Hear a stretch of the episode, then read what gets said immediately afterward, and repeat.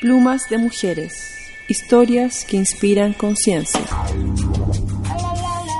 Un programa conducido por Carolina Lafuentes, psicoterapeuta feminista, desde Chiapas en el mes de agosto 2018. Tierras, tierras mayas, entre Guatemala, Guatemala, y Chiapas. Plumas de mujeres.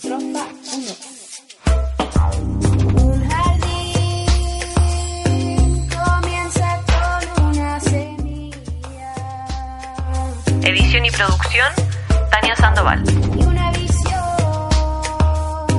alimentada con la luz del sol. Producción, psicoterapia feminista. Queridas auditoras de Radio Humedales, les habla Coca desde San Cristóbal de las Casas, Chiapas, territorio maya.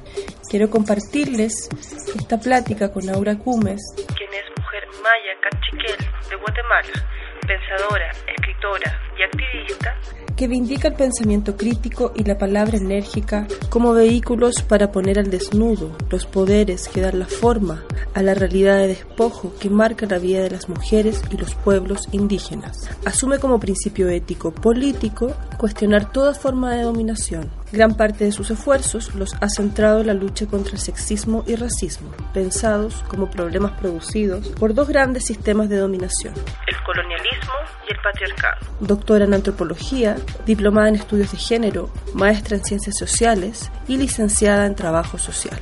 Aquí las dejamos con la entrevista a Aura Cumes. Bueno, pues me llamo Aura, Cumes es mi apellido y soy eh, cachiquel, maya cachiquel de Guatemala.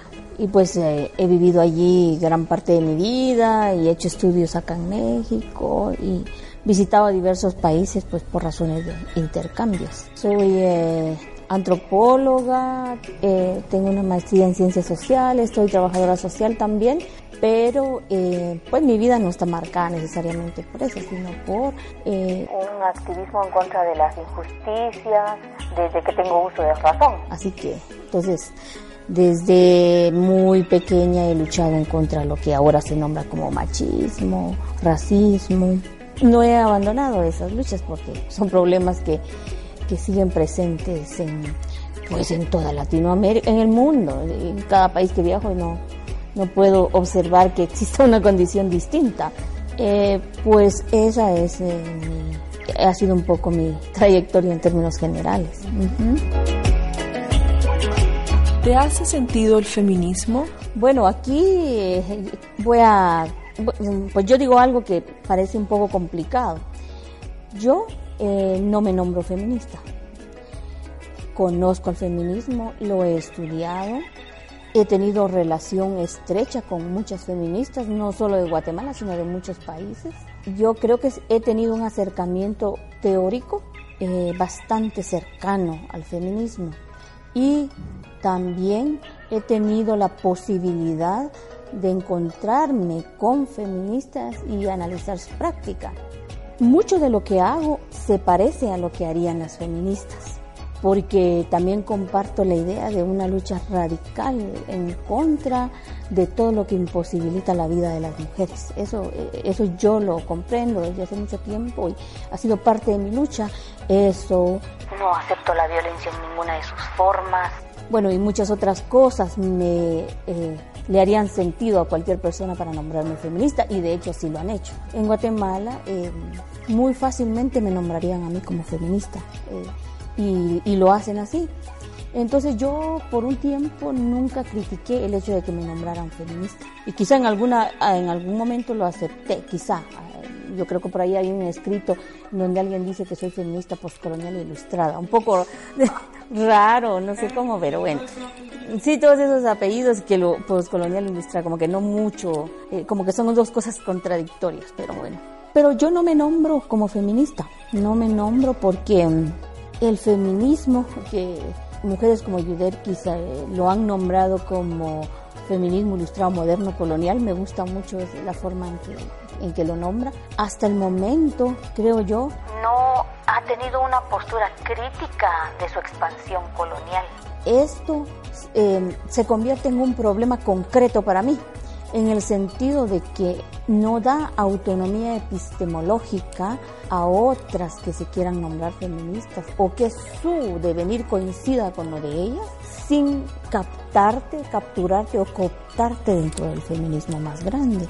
Entonces, si yo me nombrara feminista, absolutamente todo lo que hago tiene que ver con algo em, subordinado a un pensamiento que pues necesariamente nace en Occidente. Eh, yo creo que ahí me he encontrado con este problema que yo nombraría como subordinación epistemológica y yo no quiero subordinarme epistemológicamente. Además, lo que yo estoy pensando no responde solamente al feminismo, porque soy muchas otras más cosas que el feminismo. Yo lucho como mujer, pero lucho como indígena, pero lucho con, en contra de cualquier forma de dominación, eh, en contra de la de los hábitos que han sido construidos en nuestros países de estructurar las sociedades exclusivamente a partir de las jerarquías y de las lógicas mando-obediencia. Yo me rebelo contra todo eso. Y eso no me lo da todo el feminismo, no me lo da todo el feminismo. Entonces, lo que soy no se puede solamente resumir en el feminismo, a menos que, bueno, quizá coincida con muchas otras feministas que estén pensando de la misma manera que yo. Eso es bastante posible seguramente lo hay. Em, pero no, no, no, no me nombro por eso como feminista. Esto no significa, como algunas personas lo reciben, que yo estoy diciendo que las demás no deban nombrarse feministas. Por el contrario, admiro el feminismo, su lucha radical eh, en el mundo, lo que ha logrado posicionar eh, en favor de la vida de las mujeres. Esto yo perfectamente lo, lo, lo reconozco y lo respeto. Eh, y a las mujeres o hombres que quieran definirse feministas. Pero yo puedo muy bien hablar desde otro lugar. Lo que me cuesta mucho aceptar es eh, a aquellas que piensan que si no nos nombramos feministas, nuestra lucha no existe, porque eso es lo que yo encuentro también. Y ese sí es un, es un problema, pero bueno, contra eso me, pues me encuentro cotidianamente. Pues no sé, es así como, como, como vivo mi lucha política.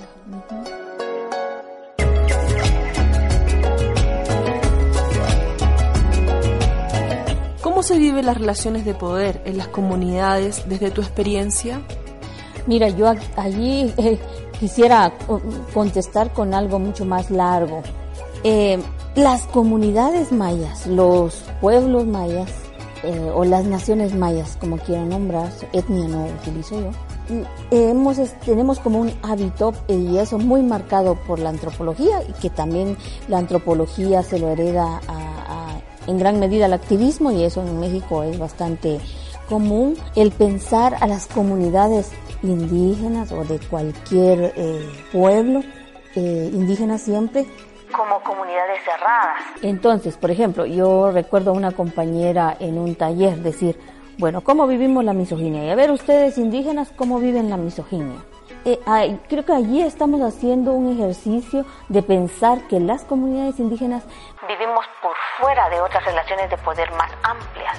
Cualquier forma de misoginia, en este caso, como diría la compañera, va a estar cruzado necesariamente por el racismo, que no se construye por dentro de la comunidad, sino en un entorno más amplio. Entonces, las relaciones de poder de género o las relaciones de poder entre hombres y mujeres en pueblos, comunidades o en las naciones mayas, como quiera nombrarse, son muy parecidas a las formas en que se vive en los contextos mayores. Porque son reproducciones de, de formas de poder con lógicas estructurales que atraviesan la vida de los pueblos.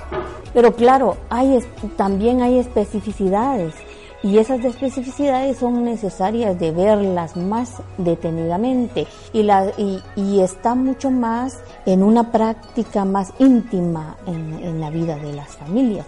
No se puede tampoco separar lo que se podría nombrar como positivo o negativo de la vivencia cotidiana, porque está necesariamente entremezclada. Pero las vivencias eh, del ser maya desde una cultura que todavía está viva reproduce prácticas y nociones diferentes a la a- al contexto mayor, pero a la vez tiende también a reproducir formas muy parecidas.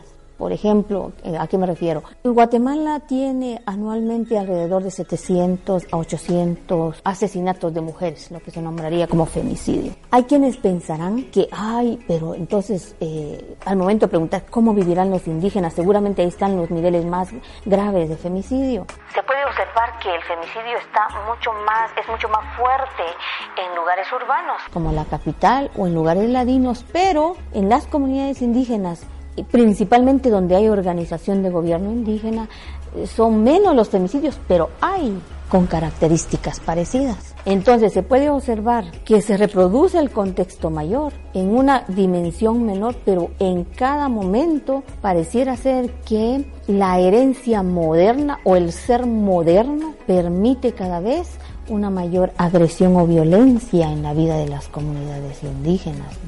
Entonces hay una con, quizá una contradicción o una vivencia interrelacionada entre, entre el resguardo de muchas prácticas culturales, pero entre la reproducción de un poder, de una violencia que es más generalizada. Entonces, hay una mezcla compleja. No se puede separar. La, la gente indígena nunca hemos vivido separados del contexto mayor y del mismo Estado que traslada ideologías, prácticas, jerarquías a partir de múltiples lugares como eh, la escuela, los medios de comunicación eh, y principalmente a través de, de, un canal institucional grave en Guatemala como es el ejército y la formación de los hombres indígenas como paramilitares en un, en un momento específico. Ese tipo de cosas van cambiando las relaciones cotidianas, las relaciones de género entre mujeres y hombres pero si se observaran las comunidades eh, con esta lógica de comunidades cerradas, no vas a ver ese contexto mayor que le hereda a las comunidades indígenas distintas formas de comportamiento. Entonces, pues mi respuesta no es fácil, pero lo que yo, en lo que yo siempre insisto es en historizar las condiciones en que vivimos y en problematizar las relaciones que establecen las comunidades indígenas, los pueblos, los municipios con el contexto mayor en donde se habita. Es decir, ser mujer maya es, es, grave, pero no es solamente por el hecho de ser mujer maya, sino porque es porque se está en un contexto mayor en donde el ser mujer maya estaría atravesado no solo por algo que se nombre como el patriarcado, sino el colonialismo a la vez. O sea, que te da un lugar desde que nace, que te asigna un lugar y que si te quieres revelar frente a ese lugar, te espera una serie de formas de disciplinamiento relacionadas con la violencia concreta. Estás escuchando una plática con Aura Cumes. ¿Qué opinas de que las defensoras de la tierra sean actualmente la mayoría mujeres? Es una condición que las mujeres han tenido eh, pues a lo largo de toda su vida. Las mujeres están muy vinculadas al agua porque sus condiciones diarias, o sea, es, eh, primero es necesario reconocer que son quienes reproducen la vida en los ámbitos de los hogares. Entonces, la comida, la bebida, el bañarse a ellas y a sus hijos. Pero por el otro lado también en las culturas generalmente se asocia a las mujeres con, con el agua, como planteábamos ayer, eh, por ejemplo, cuando, cuando Ishmucané crea las primeras cuatro mujeres y las nombra como con nombres de agua. Las mujeres están vinculadas al agua, al ciclo de la luna, muchas veces dentro de la idea de la cosmovisión maya, están bastante cercanas las mujeres al agua, pero por el lado más concreto, es que las mujeres son las que están todos los días en, en, su casa, en los territorios, en sus huertos, en sus terrenos. Entonces van a ser ellas quienes van a defender la vida necesariamente. Hay gente que dice, ah, es que son los hombres los que colocan a las mujeres enfrente y a los niños. No es así, las mujeres allí están y ellas están defendiendo la vida todos los días. También esto viene a romper con los prejuicios eh, coloniales racistas, pero también eh, de alguna manera expandidos por cierto feminismo, cuando piensan que las mujeres están inactivas, que no se defienden, que no resisten y no, las, eh, la no observación de la actividad política de las mujeres indígenas. Y las mujeres están ahí todo el tiempo y no luchando solamente como mujeres. Eso es lo que otras no logran entender. Están luchando para defender a su pueblo y su comunidad sobre su cuerpo. Ese es un gran problema eh, que es necesario entender porque ellas están luchando por defender a sus pueblos, a sus, eh, sus territorios, a sus familias, pero los enemigos saben muy bien hacer una diferenciación de género para causar un sufrimiento de género en las mujeres como mujeres. Y eso cuando la comunidad no lo entiende, empieza a dejar solas a las mujeres. Entonces por eso la violencia, los hombres no terminan acuerpando a las mujeres que son violentadas por defender su territorio frente a la minería, frente a, lo- a la hidroeléctrica.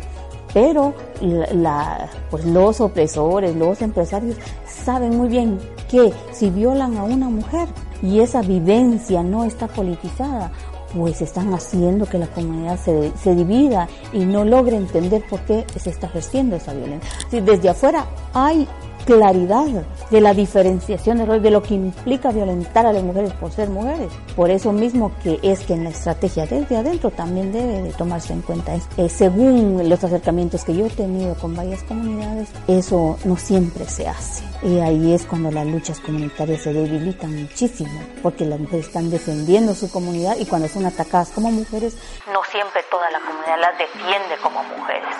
Pero claro, las mujeres están allí todo el tiempo eh, y es una muestra de su acción política eh, de ahora y de siempre. No es hasta en este momento. Es los, los pocos registros que nos quedan de la colonia nos eh, muestran que las mujeres siempre lucharon eh, en contra de los mismos colonizadores en sus espacios. Esto muestra una vez más la lucha de las mujeres a lo largo de la historia. ¿Cuál es tu utopía? Bueno, primero yo no sé si pues es un sueño quizá muy poco, muy poco, no sé, o estoy esperando muy poco, pero ah, yo creo que es importante pensar o yo lucho contra cualquier forma de dominación que exista.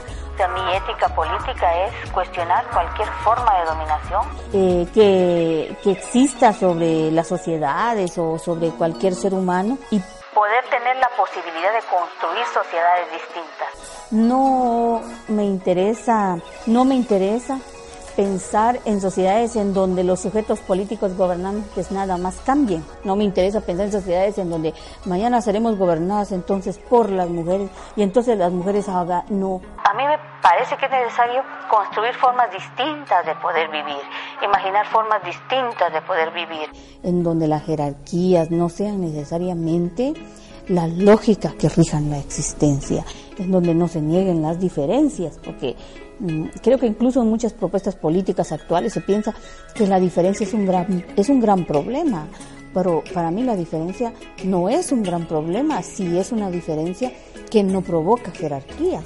El problema es cuando se jerarquiza la diferencia. Ah, y de lo contrario, no.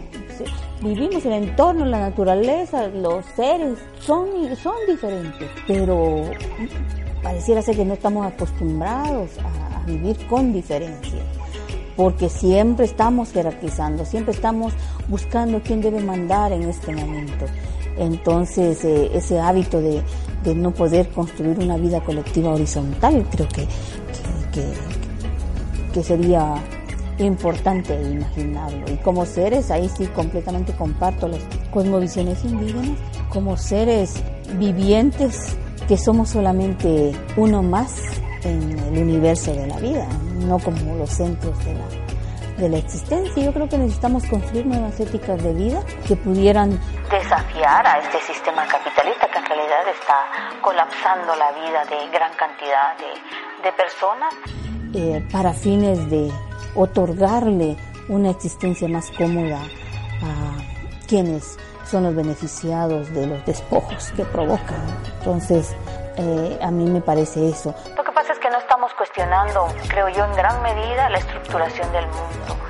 Y ese feminismo que lo único que quiere es que las mujeres seamos iguales que los hombres, que tengamos los mismos derechos que los hombres. Ese feminismo no está cuestionando este capitalismo que depreda y que trata de construir un occidente democrático a partir del despojo de los pueblos indígenas. Ese no es un feminismo que yo quisiera abrazar, mm, porque es un feminismo que también expande lógicas de genocidio mm, y me preocupa en este tipo de situaciones. Entonces, me parece que sí es necesario este, construir una mirada distinta de la vida. Esa es una gran utopía.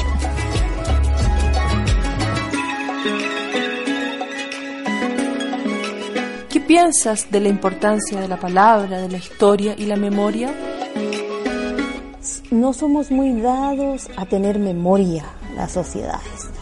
Y creo que la vida va pasando rápidamente y además van pasando eventos tras eventos que no nos permite pensar en lo que nos ocurrió ayer. Hoy estamos viviendo una vida más dura que ayer quizá, entonces ya se olvida el, el, evento de ayer. Creo que cuando las sociedades no tenemos memoria, estamos en un grave problema, porque no tenemos si no tenemos un pasado, es muy difícil tener un arraigo para observar hacia dónde queremos, hacia dónde queremos llegar. Hay como una orfandad, me parece a mí, y cuando tenemos la posibilidad de pensar que en algún momento pudimos haber vivido mejor o solamente haber tenido la posibilidad de decidir algo más sobre nuestra vida, eso ya nos da eh, como una esperanza para decir, bueno, si así fue, podremos hacerlo diferente ahora. Entonces yo eh, sí le doy mucha importancia a la historización, eh, bueno, primero a la historización en general, que pudiéramos pensar un poco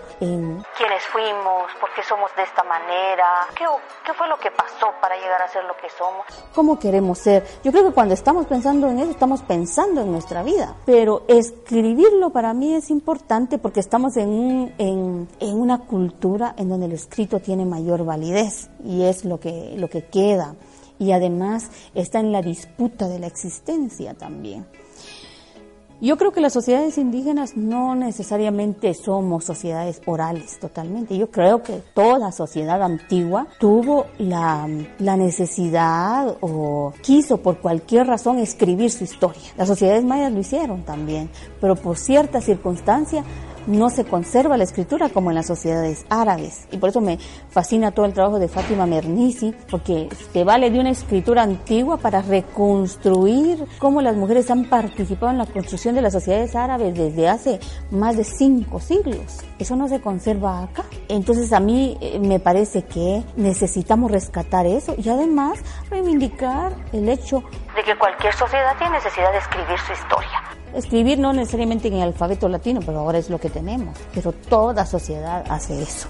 Pensar que las sociedades indígenas solo fueron sociedades orales es también estancarlas en la imposibilidad que no se le, que se le otorga frente a su inhumanidad eh, construida así. Entonces me, me parece muy importante eso. Me parece muy importante el pensar, me parece muy importante el problematizar lo que somos y no solo en reproducir ideas bondadosas o degradantes de lo que somos. No, ambas posibilidades creo que nos colocan en un gran problema. Y pensar nos da la posibilidad de reivindicarnos también como personas, como gentes eh, o como seres, como que como cualquier otro están preocupados de su propia existencia. Entonces lo, la gente maya, las mujeres, no solo vamos a reproducir algo que quedó en el pasado, sino también la posibilidad de pensar que es una sabiduría eh, ancestral también. Y por eso le doy mucha importancia. También interpelar los prejuicios desde donde se parte generalmente para pensar a las, a las personas indígenas. Es que, que escriban sobre nosotros es es terrible, es sentirse, sentirte estudiada es, es terrible. Y yo también lo he hecho. Es, es algo que, no sé, colocar mi propia, buenas tardes, colocar mi propia experiencia en cuestionamiento mm, es un ejercicio también para probar lo que yo he hecho a partir de la antropología, de ir a estudiar a los demás, de pensar por ellos. Es, es, es realmente terrible cuando nos hacemos conscientes de eso. Y construir la propia historia implica construir una interpretación que puede perfectamente dialogar con cualquier otra interpretación. Y así debe ser, creo yo. Bueno, sí, lo que pasa es que yo planteé la idea de la condición dialógica porque cuando bueno, esto me pasa a mí, a veces cuando doy mi punto de vista sobre algo, hay como dos respuestas. O una suerte de adoración o una suerte de decir, wow, esta lo que está diciendo no tiene ningún sentido. Siempre nos estamos moviendo solo en dos posibilidades. Y quien te adora no te cuestiona. Ay, para mí eso es súper peligroso. Quien piensa que estás diciendo una adoración no te escucha. Entonces yo no quiero ninguna de las dos cosas, o bueno, tampoco puedo controlar que, que, la otra me mire como aberrante, eso es lo que generalmente ha pasado. Pero yo lo, no quiero ninguna ni la otra cosa o no acepto eso, es porque yo me quiero colocar como una sujeta con las mismas posibilidades que aquella a quien tengo enfrente. Yo no quiero que me diga, wow, aquí hemos descubierto tal. No, lo que quiero es que dialogue conmigo porque ella y yo, o él y yo, estamos juntos viviendo acá y juntos vamos a construir una sociedad que queremos. Entonces, que me escuche, pero la práctica de la escucha no es una cuestión fácil, principalmente cuando está atravesada la o está atravesado el sistema colonial en medio de todo el racismo colonial. Es que es que nosotros no somos seres eh, que hablamos y esto ahí sí a mí hace mucho sentido lo que Gayatri Spivak dijo en algún momento. Puede el subalterno hablar. Hay alguna gente que dice, ay no, pero es que eso ya está superado, que si los subalternos hablan, que si no, es que de verdad que no podemos hablar porque cuando hablamos muchas veces no somos escuchados o somos escuchados en la en clave colonial. La gente escucha lo que quiere escuchar de nosotros. No tiene una posibilidad de escucha. Eso hay que construirlo. Y eso, allí sí yo le pediría a la gente mestiza, ladina, criolla, extranjera o hijos de Dios, como decíamos ayer, que aprenda a escuchar, que aprenda ese ejercicio. Creo que tenemos que colocar una, un método que nos ayude a aprender a escuchar, porque esa no escucha es lo que provoca que nuestros movimientos vayan separándose por un lado. Entonces yo lo que pido en el caso mío es una condición dialógica. Eso yo lo he aprendido también de mis amigos mapuches de la comunidad de historia mapuche. Que me escuchen y que me hagan una sujeta dialogante o que yo les haga unos sujetos dialogantes también. Eso, llegar a eso es complicado, pero eso es lo que pido. No pido que me respeten por demás de todo, además muchas veces un respeto hipócrita. Yo le tengo terror a aquellos que, que tienen un gran respeto eh, y que, que, a veces no es un respeto sincero. Entonces, yo lo que busco es una condición diálogo. Si alguien me escucha y dialoga conmigo, yo digo, esta persona me está dando importancia, una importancia tan horizontal como la que cualquier ser humano merece tener. De lo contrario, cuando yo hablo y hay un gran silencio, me entra una gran sospecha. No, no entiendo a qué se refiere ese silencio. Por eso. Y la otra cuestión es que la condición dialógica también es, va a ser importante entre indígenas, entre mestizos y con todas las posibilidades de personas y su diversidad que exista. Va a ser importante, porque como venimos también de culturas bastante autoritarias, en donde el diálogo no es algo, uh, no, no es algo, no está en nuestros hábitos. Terminamos eh, peleadas porque los hábitos se convierten en confrontación, en heridas. Creo que pues es un ejercicio que sería importante de, de, hacer. Que los mestizos no dialogan entre ellos sobre su condición, eso es así. Yo no sé si lo vayan a hacer en algún momento, porque su condición no es problemática por la situación de privilegio que se vive. Entonces, si no te es problemático, si yo voy por la, el restaurante de la esquina y no me dejaron entrar y eso me chocó, entonces yo voy a hacer una lucha política, pero si yo entré perfectamente, si me atendieron de maravilla, si disfruté de las comodidades, ¿qué me va a hacer criticar una condición? También eso es importante de, de entender. Y generalmente los seres humanos, y allí no sé si es filosofía o no, los seres humanos en, en gran medida también, pues no quiere decir que solo seamos así, somos egoístas, o sea, luchamos eh, para... Luchamos por lo que nos afecta directamente no porque lo, no por lo que le afecta a la otra persona. Cosa distinta sería que los seres humanos lucharan por todo lo que mira que se llame opresión por aquel ya que van una silla de ruedas y no puede pasar, por aquel niño maltratado o contra el racismo sin que lo sufra directamente. Creo que esa sería una ética que transformaría el mundo, pero eso no, no es lo que ocurre. Generalmente luchamos y, y por eso es todos los fraccionamientos de las luchas y la unicidad de cada lucha, que las feministas luchan como mujeres, que los movimientos negros como, como negros, que los movimientos indígenas como indígenas, que la izquierda como izquierda. No ve más allá del fraccionamiento de su, de su lucha, justamente porque está luchando a partir de un interés concreto que le afecta directamente. Entonces yo creo que las luchas también tienen constru- que construir una nueva, una nueva ética, sí, luchar contra las injusticias porque son injusticias y no porque esa injusticia me afecta a mí directamente o solamente.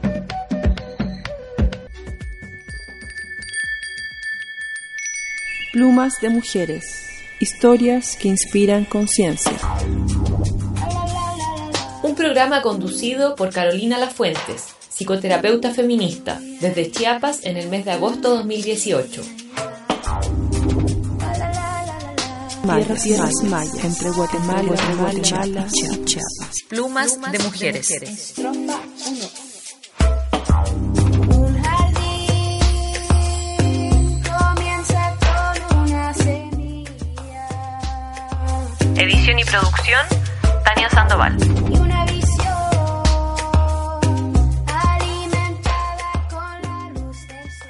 Producción, psicoterapia feminista.